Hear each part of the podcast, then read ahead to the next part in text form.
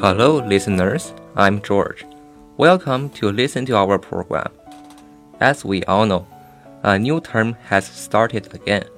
In 10th grade, study pressure has increased a lot. Today, we invite a friend of mine from 10th grade. His name is Mark. Hello, Mark. How are you? Hello, everyone. I'm Mark. I'm here to talk about the study pressure in our school. Welcome. We know study topic is always cared by many students. What do you think of the study pressure now? When it comes to school life, there goes without saying that it is full of two important but terrifying things test and homework.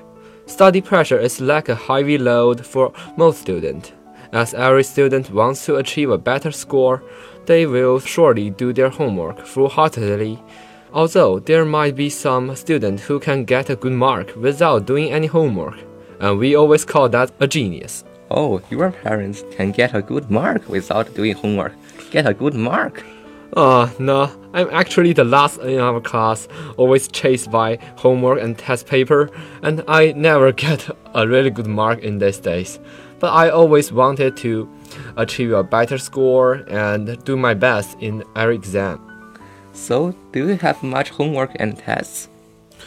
Uh, for our 10th grade years, uh, we have more uh, homework and tests than ever before. The homework and tests is always once a week, and the homework problem has mounting ever higher. Yes, it's true that our students have a lot of homework tests and are under a lot of pressure, so do I. So, how to properly handle the relationship between homework and exams? The first thing is we are doing the homework and exam for ourselves to learn the lesson better, to handle the knowledge and the ability of working on project, doing researches, and which might be useful one day. The whole thing is for our own good.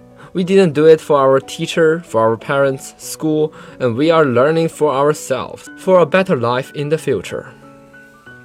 I want to give you an example of mine. I have encountered conflicts between homework and tests. What did I do?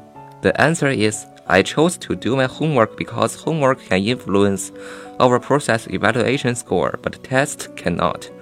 However, if the test is so important that you can do nothing but review, I think you should prepare for the test.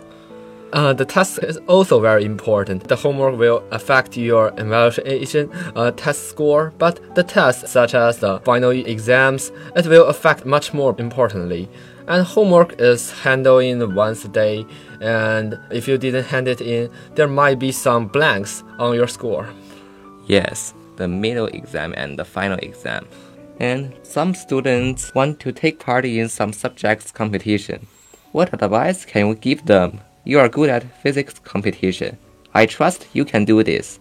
The first thing is, I wasn't very good at physics competitions. I went the last place in physics class of uh, 150. Although I didn't get a very good mark, I still take the physics competition because that's my hobby and I love physics and I wanted to achieve a better uh, score, mark, ability, and handle more knowledge about the competition. I find it very hard and you need to put a lot of time and energy into it. Uh, many students have problems and difficulties in homework, uh, not to add up the competition homework and the test problem.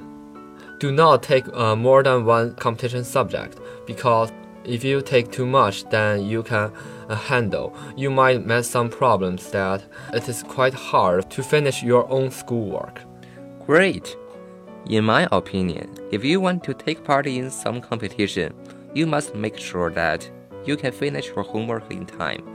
Also, your grade cannot be very low. Otherwise, competition could just bring you stress. And let's focus on another important topic. Many students have after school courses every week, and it's a big problem for students. What do you think of it? Uh, about this problem, many students might also face the difficulties of finishing homework, not from school, but from after school classes. The thing itself is the most horrible nightmare for most students. Yes, indeed. It takes uh, up most of our free time in weekends, the time for fun, for hobbies, for hanging out with friends. Averagely speaking, How many hours of courses do students have at weekends? I asked a few of my friends about this question. They have uh, three or four times a week. But I know a guy who has nine, uh, nine courses in a row. That's tragic. And how long is one class period? They're about two or three hours. Our weekends is full of those classes and homework which might push away our own homework. Thank you, Mark, for your wonderful suggestions. And I think taking breaks is very important. No brain can work for 24 hours unless you are very, very active. Take frequent short break for fun activities so that you will be able to go back to your writing or studying refreshed. Finally, thanks again for Mark's arrival and his excellent suggestions. Hope him success in his study and win a first prize in the physics competition. So, if you want to know more about study method, please watch our program every Friday and focus on us. More exciting follow-up shows will be launched. Thanks for listening to our program. I'm George. Goodbye, everyone. I'm Mark. See you next week. See you.